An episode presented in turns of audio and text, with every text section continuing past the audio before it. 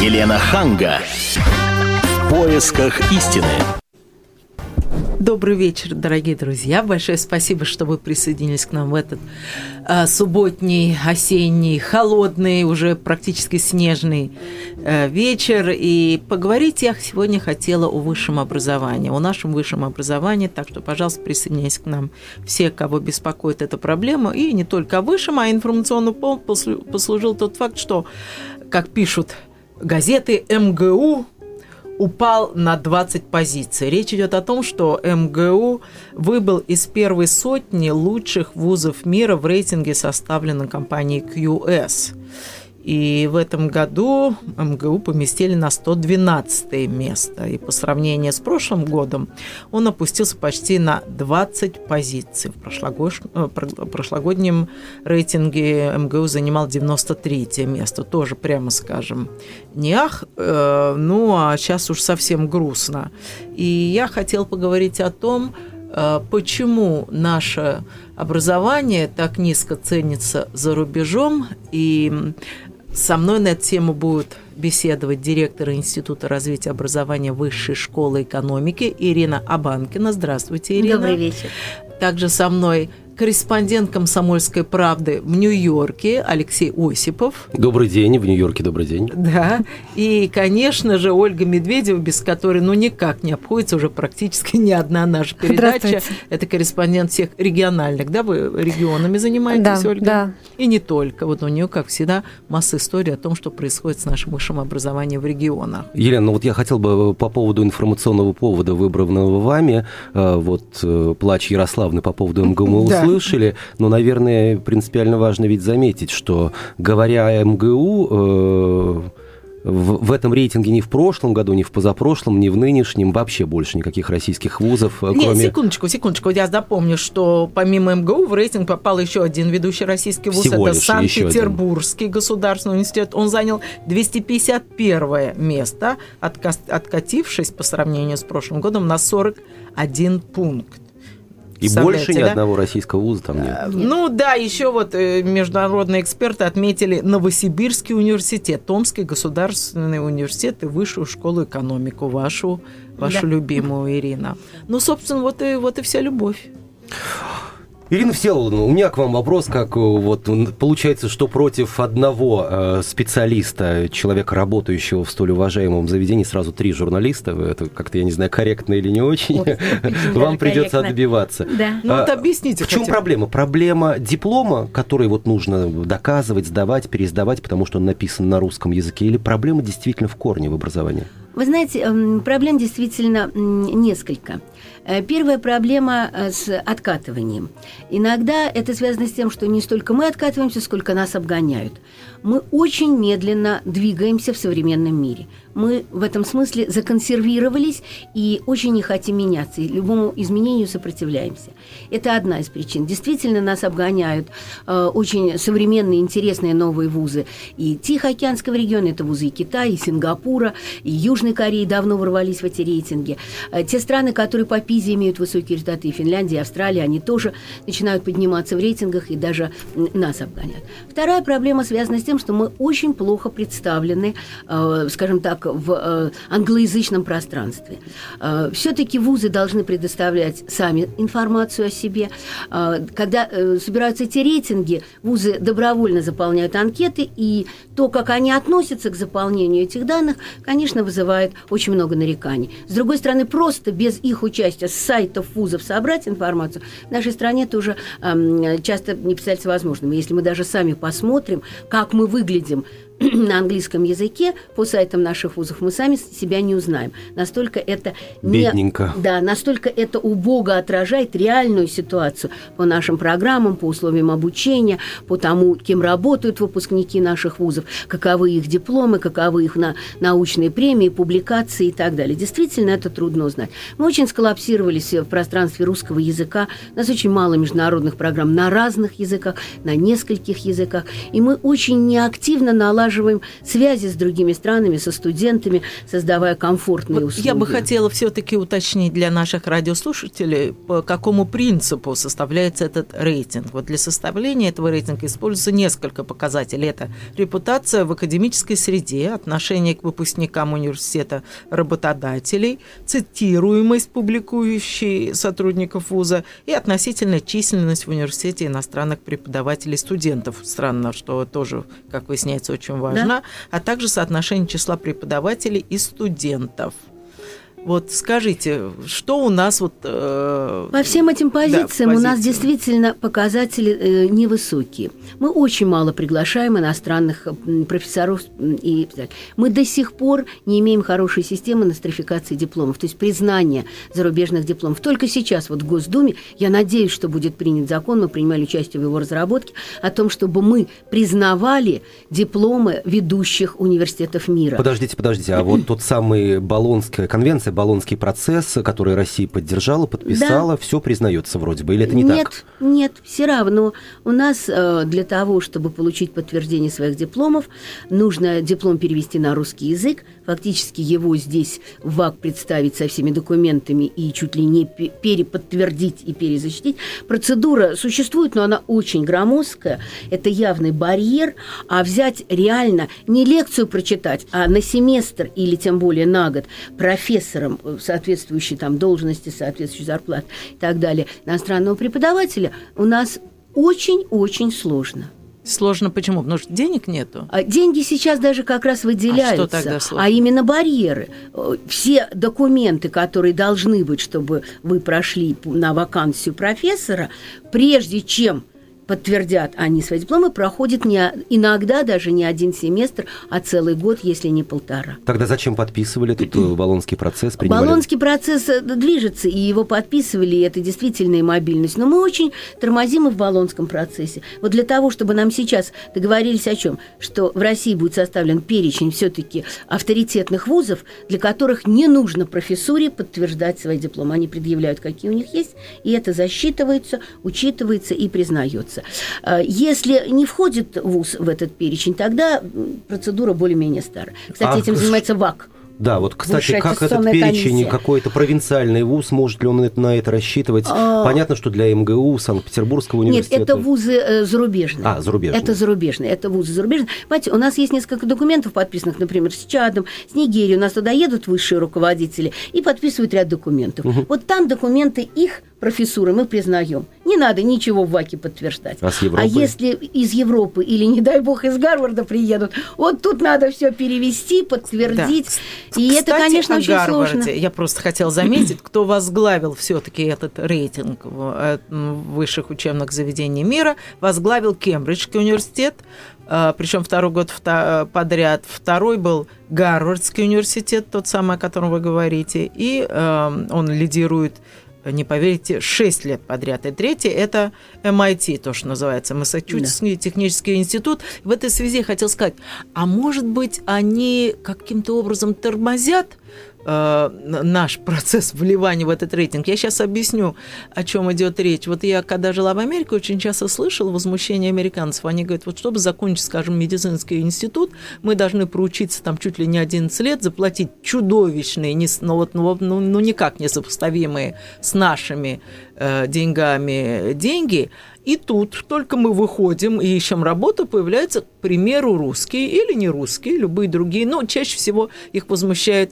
э, представитель бывших социалистических стран. И вот они приезжают, денег они практически не заплатили, учились они пять лет. Как они учились, там вообще большой вопрос. Но они приезжают с вузом, э, с высшим Но они ведь там и не признают э, эти вот дипломы в том-то все и дело, вузов. В том все дело. Они и не признают, поэтому. Нет, они но, признают, но требуют но сдачи дополнительных экзаменов. Потому что для них наши пять ни о чем не говорят. Потом медицина во всем мире совершенно особая. Давайте, медицина, да, и она даже в этих рейтингах, как я, секундочку, я заканчивала журфак. Казалось бы, это не медицина, где ты можешь не то отрезать и не то пришить, и тут и там ты говоришь, что ой, нет, мы должны пересдать, потому что здоровье человека. Что там может быть неправильно в журфаке МГУ?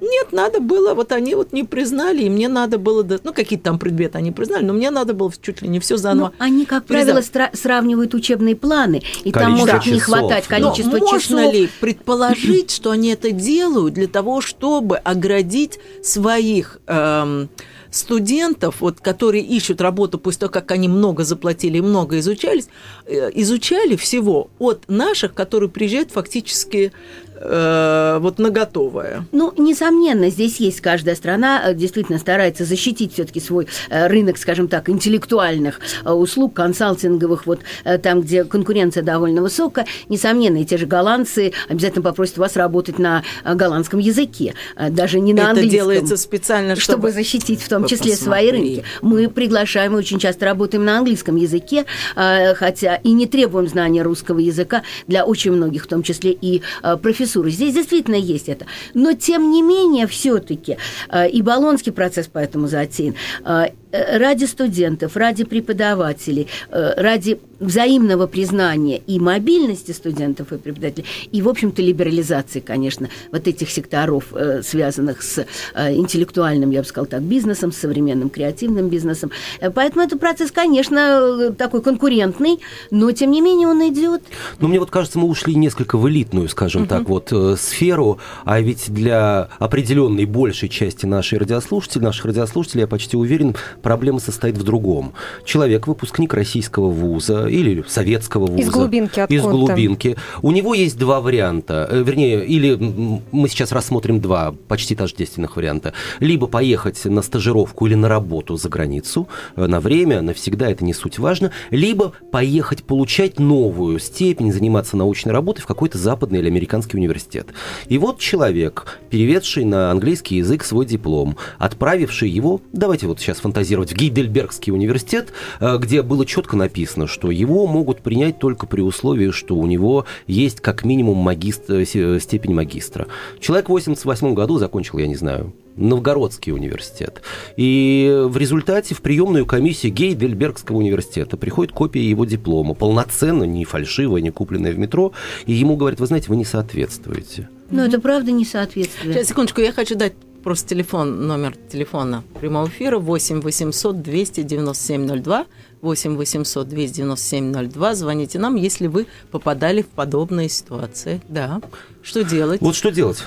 Ну, э, во-первых, он может получить, э, если он имел диплом специалиста, то буквально годовая магистрская программа, э, которая позволит ему после специалиста, не бакалавра, а специалиста, стать магистром и через год подать документы, которые соответствуют тем требованиям, которые есть. Все-таки в магистратуре тот комплекс компетенций, которые даются, исследовательских, аналитических и так далее, он действительно превышает специалиста, превышает традиционную программу специалиста, скажем так, которая Но ведь специалист это совсем новинка. Ведь если, э, я не знаю, что написано вот в вашем дипломе, наверное, написано просто, вот в дипломе о высшем образовании, что вы получили специальность такую-то. Если допустить... И присвоена квалификация Квалификация, такая. да. Слова да. специалист, магистр или бакалавр не было. Это удел, скажем так, поколения, ну вот последних 10 лет выпускников. Да, конечно. В чем наша разница с вами, что у меня написано специалист, а у вас написано... Э... Понимаете, вот тем самым объемом программы компетенции, которые есть, не только знаний, но и возможности, потому что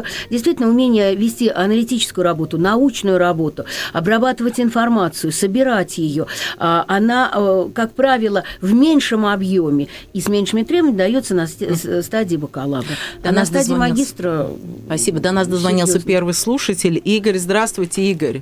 Здравствуйте. Я вот слушаю вас, еду, и что-то, мне кажется, какая-то надуманная проблема.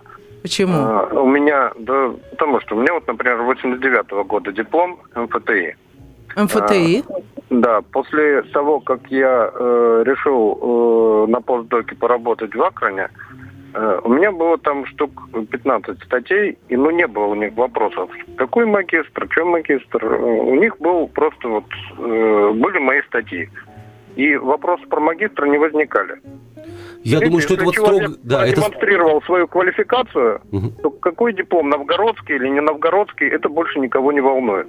Вы абсолютно правы. Особенно, если эти журналы из Скопуса признаются, и если действительно, тем более вы попадаете в индексы цитирования. Конечно. Нет, но мне кажется, что здесь есть специфика МФТИ, во-первых, все-таки ВУЗ не последний э, в топ-рейтинге России. Это один а из лучших вузов, да. который все прекрасно знают а за рубежом. Да. Я а знаю, а что западные эксперты приезжают туда и еще на стадии уже пятикурсников начинают себе отбирать какие-то... А во-вторых, физики, ну, химики, не... точные науки, программисты, заедьте в Силиконовую долину, там половина русских и без диплома, но все на прекрасных зарплатах. Здесь есть специфика. А вот человек, закончивший, я не знаю, инженерный, педагогический, какой-либо другой... Медицинский, медицин... юридический. Юридический, ну, хотя тоже есть в нем своя специфика. Юридически у нас тоже очень большая специфика, да. мы по-другому систему права, систему да. права, изучаем, как правило, статьи законов, Гуманитарный какой-то вуз. И вот человек Очень большое недоверие к гуманитарному очень нашему большое. образованию. Нас до сих пор считают большими догматиками, что mm-hmm. здесь мы мало продвинулись. Телефон 8 800 200 97 02. Да, Ольга? Да, я просто думаю, что, может быть, с одной стороны, а, вот э, говоря о нашей теме, о том, почему не котируются да, а, дипломы, а, может быть, они и правы, то, что приходится подтверждать, потому что на самом деле ведь немало случаев, начиная с ЕГЭ, какие нарушения происходят во время сдачи э, госэкзаменов, и мы знаем по итогам вот а, именно этого года, да, немало было нарушений. А по итогам похода в метро, где продают а, дипломные да, корочки? Да, да, да, я думаю, что мы подробнее еще поговорим. Да, к сожалению, нам сейчас нужно уходить на новости, на рекламную паузу, и после этого мы поговорим о коррупции в нашей системе высшего образования. Оставайтесь с нами. Елена Ханга. В поисках истины. Еще раз добрый вечер. И в первой половине нашей передачи мы обсуждали тему, почему российские вузы не котируются за границей. Почему один из лучших наших вузов, МГУ, занимает 112 место. И что сделать, чтобы, ну, догнать и перегнать, сегодня мы об этом не говорить, но хотя бы приблизиться к рейтингам Кембриджского университета, Гарвардского и, соответственно, MIT, Массачусетского технического института. А, и сегодня нам помогает в этом разобраться директор Института развития образования Высшей школы экономики Ирина Абанкина и Алексей э, Осипов, это корреспондент «Комсомольской правды» в Нью-Йорке, который, кстати, учится. Леша, где вы учитесь? Э, в Университет Делла Свицера Итальяна, университет итальянской Швейцарии. Ока, э, занесло. В, в Швейцарии несколько кантонов, и ага. один из них э, италоговорящий кантон Тичино. Так вот, в одном из центральных городов этого кантона, в городе Лугана, на границе с Италией, есть древний-древний университет, университет итальянской Швейцарии. Вот а хорошо, но это не первый ваш Нет, курс, нет, это как раз все то, что называется PhD, то есть, я не знаю, Ирина, все, помоги. У нас это даже чуть больше больше, чем кандидатская, не совсем докторская диссертация, но где-то между. То есть, когда я получу диплом, вы мне в следующий раз будете ко мне обращаться профессор или нет? Да. да. Профессор? Да, да это абсолютно точно. Более того, нет, с дипломом кандидат PhD... наук, это не значит, что ты профессор. Не значит. И у нас это иногда называют холодными профессорами, можно быть профессором. Но PhD больше, чем кандидат. А-а-а. Поэтому со степенью PhD действительно э, вот... Э, ну, э, хорошо. Прошу да. запомнить, коллеги. Хорошо, хорошо. Так, и, конечно же, меня поддерживает в этой беседе Ольга Медведева, которая закончила Пензенский, я так понимаю, в свое да, время. Да, Пензенский педагогический Институт, университет. Университет, да. который ей помог поступить в, прийти на в комсомолку. работу. А, прийти в комсомолку. Напомню, что телефон прямого эфира 8 800 297 02, 8 800 297 02. Звоните нам, рассказывайте, думали ли вы когда-нибудь о том, чтобы, может быть, поехать учиться за рубежом, или вообще, что вы думаете о нашем высшем образовании. А сейчас Ольга, как и обещала, расскажет да, о мы. Затронули а, тему да, да, системе высшего образования так вот, стране. По статистике, вот э, если не права, меня поправят специалисты, ежегодно а, у нас около 500 тысяч фальшивых дипломов выдается в России. Выдаются Это или тысяч не покупается. покупается? Почему можно ли обвинить вузы в том, А вы знаете, вот вы говорите, диплом? не может быть, а на самом деле, если а, зайти в интернет, просто самый простой, да, Нет, поиск покупается Яндекс, это точное слово, да. потому что больше, потому что покупается. у нас выпуск примерно 700 тысяч. Вот, а, не может из них быть и если зайти, покупных. то набрать просто купить диплом угу. и все. И масса ссылок вообще, сотни ссылок. Купить диплом, а, купить диплом, срочный заказ, а, я не, не срочный понимаю, заказ. Купить это фальшивки, в смысле корочка да, подделка? Конечно, ну просто корочки, Свидетельство да. о высшем а, образовании. Да, без предоплаты, за 5 минут. То есть варианты вообще э, Экспресс-образование. Да-да-да, то есть э, заполните бланк, отошлите, э, можете заплатить какую-то определенную это же сумму. проверяется. Это проверяется. Проверяются. Есть дипломы, которые более трудно проверяются, потому что пять лет могут ваши документы перекладывать из одной коробочки в другую, и по курсам двигаются э, документы, но никак не вы сами. И а вот не, когда не за две минуты, а через пять лет. А, у э, тебя проверяют, когда ты поступаешь на работу, и тебе говорят, принесите диплом. Диплом, да, проверяется, и очень многие сверяют по базам, в том числе выпускников по спискам, уважающих себя компаний. Но кроме этого, понимаете, все равно нет смысла доверять только бумаге и только диплому. Очень многие компании все-таки проводят э, действительно тестирования свои, А-а-а. квалификационные измерения. Э, более того, тесты. Э, тесты, конечно, но при поступлении на работу, да? Да, и очень большой конкурс. Вот приведу пример как Яндекс. экзамен, например. Да, он на 30 мест объявляет конкурс, к нему является больше 350 человек. То есть конкурс очень высокий. Для чего? Чтобы поступить на работу? Нет. Сначала, чтобы отучиться. Они выбирают 30 человек, их обучают. Остается из них там э, две трети после этого обучения. Из них уже по результатам их обучения, проектов их выбирают столько, сколько нужно. Все вакансии, если заполнятся, замечательно. Если нет, новый тур вот такого подбора И вообще говоря, у нас есть даже специализированные компании, которые работают с подбором кадров, в том числе выпускников, доверяя не только бумаге, но и эм, э, просто персональным возможностям человека. Понятно. Насколько он готов работать, его это интересует, насколько он соответствует но далеко, требованиям Но далеко компании. не всегда все равно. И эти тесты устраивают. И, Безусловно. Конечно. Да. Конечно. И масса примеров того, как люди на нормальных должностях работают не один год. Я приведу примеры из регионов, поскольку в региональном отделе работаю, и а, как мы отслеживаем вот такие вещи. Да? Например, в прошлом году стало известно, что в аэропорту Сургута а, больше четырех лет работал авиадиспетчер по фальшивому диплому. Он, да, якобы закончил Киевский международный университет гражданской авиации. Или в Ульяновской детской поликлинике разоблачили лжехирурга, который Ой, устроился туда по фальшивому диплому, да, проработал больше полугода, оперировал детей. Ой, какой кошмар. Или а, в 2007 году был а, крупный скандал, когда учителем, лучшим учителем а, России стала некая Марина Петрова из Ростова-на-Дону.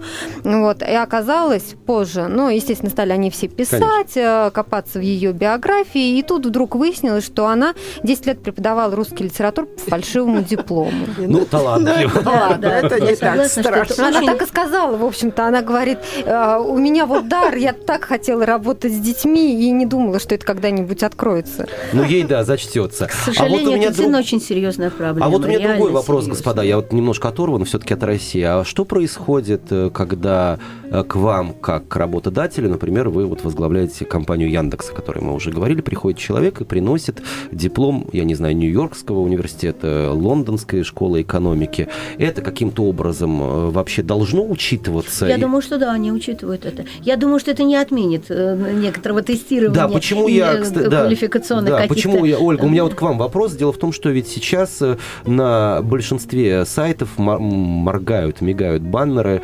дистанционное образование из университета там Небесной Аризоны. Но вот будучи в ну Америке, ну, да, я точно знаю, что таких университетов нету. В принципе, мало того, это и во всем мире известно, что заполнив определенную форму в интернете, заплатив 20 долларов по кредитной карточке, ты получаешь роскошный совершенно диплом в рамочке, где написано там Манчестер-Пульский университет э, Северной Великобритании, вам присвоена степень магистра, специальность. А, да, вот Ирина Всеволодовна, вот Вы скажите, понимаете... вот, да, почему а, наши а, дипломы за границей не признают, да, а, а в России специалисты, наоборот, склонны верить вот есть, заграничному образованию? Есть специальности, в которых довольно серьезные требования, требования, в том числе и к диплому, и где, конечно, стараются проверить, выборочно или не выборочно. Есть компании, которые имеют перечень университетов, в том числе по всему миру, дипломы которых они все-таки готовы признавать, а про которые ничего не знают и не хотят. А, в этом смысле знать и формально передать. Но есть довольно большой сегмент бизнес-сектора, где это не так важно, и где формальные требования, если соблюдены, то дальше все зависит от того, насколько их человек этот устраивает или не устраивает. Сказать, что у нас все работодатели ориентированы на то, чтобы подобрать именно качественный персонал, я думаю, что это не так. Угу. Да, телефон э, прямого эфира 8 800 297 02. А, опять же, звоните нам, если вы работодатель, и расскажите, как бы вы отнеслись к человеку, который пришел к вам с дипломом, скажем, э, я не знаю, французского какого-то университета, да? Да, Парижского университета, там, я не знаю, четвертого да. округа, Сорбонны, Гарварда. Но у нас ведь есть еще одна проблема. Мы готовы признавать диплом, полученный 20, 30, 40 лет назад, и не готовы признавать диплом, полученный один-два года назад, а просто почему? потому что нам иногда неизвестен этот вуз. Хотя дипломы 20-летней давности устаревают точно так же. А ведь заглянуть в интернет и найти сайт этого вуза достаточно легко, связаться. Да, правильно. но дело не в том, даже если у вас абсолютно подлинный диплом, угу. но просто 20-летний или тем более 40-летней давности образования зачастую точно так же устаревает. Ну, в общем, Вы да. не соответствуете современным требованиям. Поэтому сегодня и говорят о том, что э, образование сопровождает всю вашу карьеру. Его надо обновлять, в него надо инвестировать для того, чтобы двигаться в своей карьере и быть успешным. А вот вы Поэтому сказали... диплом это не, не навсегда, и он не один, и не на всю жизнь. Вот вы сказали, что медицинским, к нашим медицинским дипломам относятся так осторожно, потому что у них чуть-чуть другая система образования. А почему мы не скорректируем? Как все-таки мы живем одна большая деревья, деревня, мы это, все... Это очень непростой вопрос. Нельзя врача научить за партой. Поэтому э, в большинстве стран, конечно, медицинское образование сопряжено с клиниками.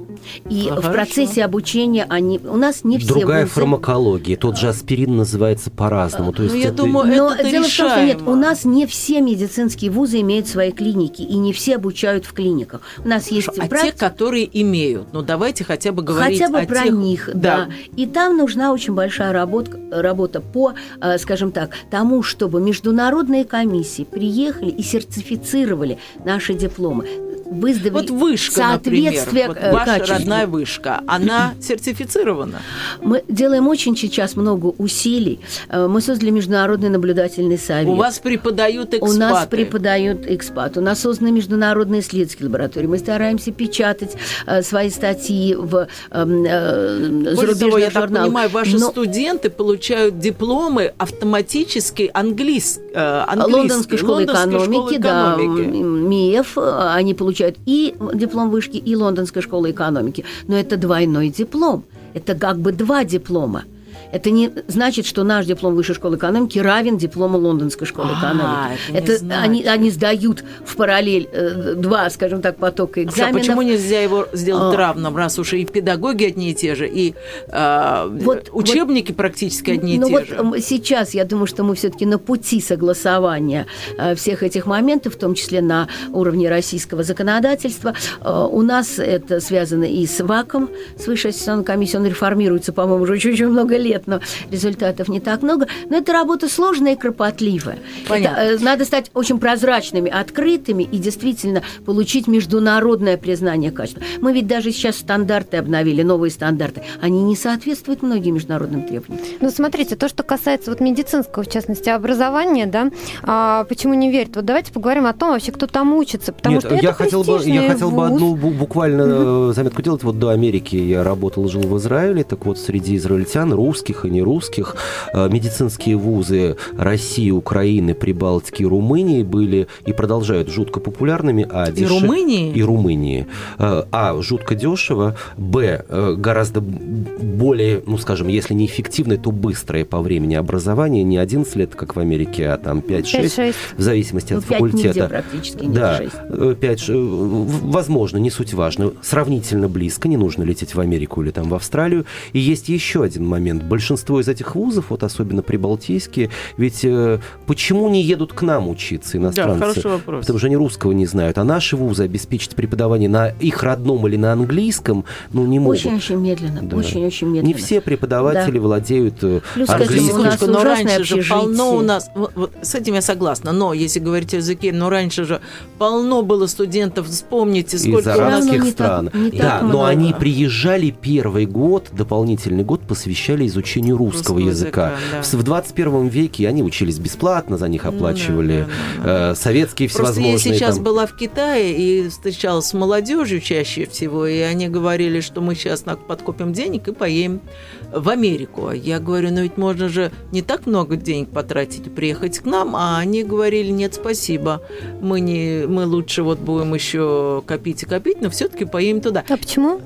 Ну, они считают, что с их дипломами они лучше смогут интегрироваться на глобальном рынке труда. Глобальном и рынке плюс к этому, труда. понимаете, как э, мы действительно страна все-таки отличающаяся очень низким уровнем э, доброжелательности по отношению к э, иностранным студентам. Случаев у нас было очень Особенно если студенты немало, из африканских или из И каких-нибудь так же, и, азиатских да, и- стран. И, из азиатских стран. Это действительно серьезный вопрос. Во-вторых, эм, они действительно не знают русского языка. Раньше они его знали, но они не знают. А перспектива обучиться и сделать русский почти что родным, на котором потом можно работать, она э, проигрывает в привлекательности английскому, английскому. Несомненно. Несомненно. Просто с английским языком и с Ну хорошо, ну образованием на технический вуз, я понимаю, гуманитарный, ну технический вуз, фактически там язык-то что, если ты там Нет, ну, физика, все равно, все, равно, нужно, всё равно. да? Это и, и общение, это и литература, это и преподаватель, и написание главных дипломов и работ. Это же все равно надо писать на э, русском языке. Проблема языка очень серьезная. И это действительно так. Ирина Селовна, ну вот если бы сейчас мы от вас, а вот мы от вас требуем экспресс, э, я не знаю, гадания, экспресс э, э, какого-то прогноза, экспресс, э, как говорят, вот предсказания судьбы, в общем, что делать, как быть, и есть ли у нас какие-то И перспективы? стоит ли ехать за рубеж, чтобы получать второе высшее образование? Чтобы, или... Второй или вообще А, высшее Я думаю, что э, получать образование за рубежом стоит и интересно. Это опыт не только образования, это опыт э, другой организации жизни, пробы себя, и это, безусловно, э, вхождение именно на А глобальный не рынок. получится, что э, студенты там, конечно, отучившись, останутся, и вот лучшие вообще, лучшие из лучших, они Элита уедут наша туда, и у нас не останется таких специалистов, которых мы могли бы иметь. Может быть, наоборот, здесь лучше предложить такие условия, Сколково. Вы понимаете, чтобы они как? остались. Э, Я считаю, что не нужно ставить никаких барьер и границ, а, потому что как уезжать туда, так могут приезжать и сюда. И если есть точки реализации самого себя, своих каких-то креативных э, проектов и возможностей, то ребята в том числе и возвращаются. А если их здесь нет, так и учиться здесь незачем. А, Получается так. Поэтому тужиться надо и вовне, и внутрь. А, Но мне кажется, что так. Очень много зависит от нас, от того, как мы сами себя сможем представить, в том числе в англоязычном пространстве, и какие программы на этих языках мы сможем реализовать. Второе, насколько мы сможем развивать авторские, магистрские программы, постградиат программы. От этого зависит позиционирование наших вузов. И я считаю, что у нас есть десяток или даже полтора десятка вузов абсолютно конкурентоспособных, для которых вхождение – вопрос просто политики и ну, вот усилий. какие, например? Но, несомненно, Томский университет, Новосибирский и технический госуниверситет, Самарский аэрокосмический, аэрокосмическое приборостроение Санкт-Петербурга. А, У нас именно такие ведущие вот, технические университеты, кроме МГУ и СПБ. А, Гораздо труднее нашим, может быть, гуманитарным университетам, хотя и тут у нас а, есть возможности. Но потом у нас в области музыкального образования, в области Вы- художественного. виду Ну, среди наших консерваторий, да, у нас же их вообще 11. одни из лучших, наверное, вот И музыкантов. как сейчас по- такая трагедия с музыкальными школами и их прекращением Ой, это финансирования. ужасно. Это ужасная история, разрывающая просто Это душу. У нас единственное, угроза чем мы сейчас, можем да, гордиться и дать фору, потому что когда ты смотришь Грэмми, естественно, нам не светит там ни в джазе, ни популярной музыке, ни в роке, ни в чем, но, Но как классическая Именно. музыка, это просто у нас все такие наши, школы все здесь, наши. светы, и здесь действительно сейчас просто реальная угроза. А, Поэтому нужны очень большие усилия самих вузов, преподавателей, их, а, скажем так, руководства этих вузов, для того, чтобы это поддерживать со стороны Министерства делается законопроекты сейчас, я надеюсь, пройдут вузах, поэтому э, я, Я верю хочу, в наши вузы. Спасибо. Еще раз хочу поблагодарить, и- э, поблагодарить Ирину Абанкину, Осипова Алексея, Ольгу Медведеву и сказать, что я думаю, что несмотря на все эти сложности, которые мы сегодня обсудили, все равно у нас есть шансы Да. учиться, получать высшее образование и у нас, и за рубежом. Удачи вам. Всего доброго. Всего доброго. Елена Ханга. В поисках истины.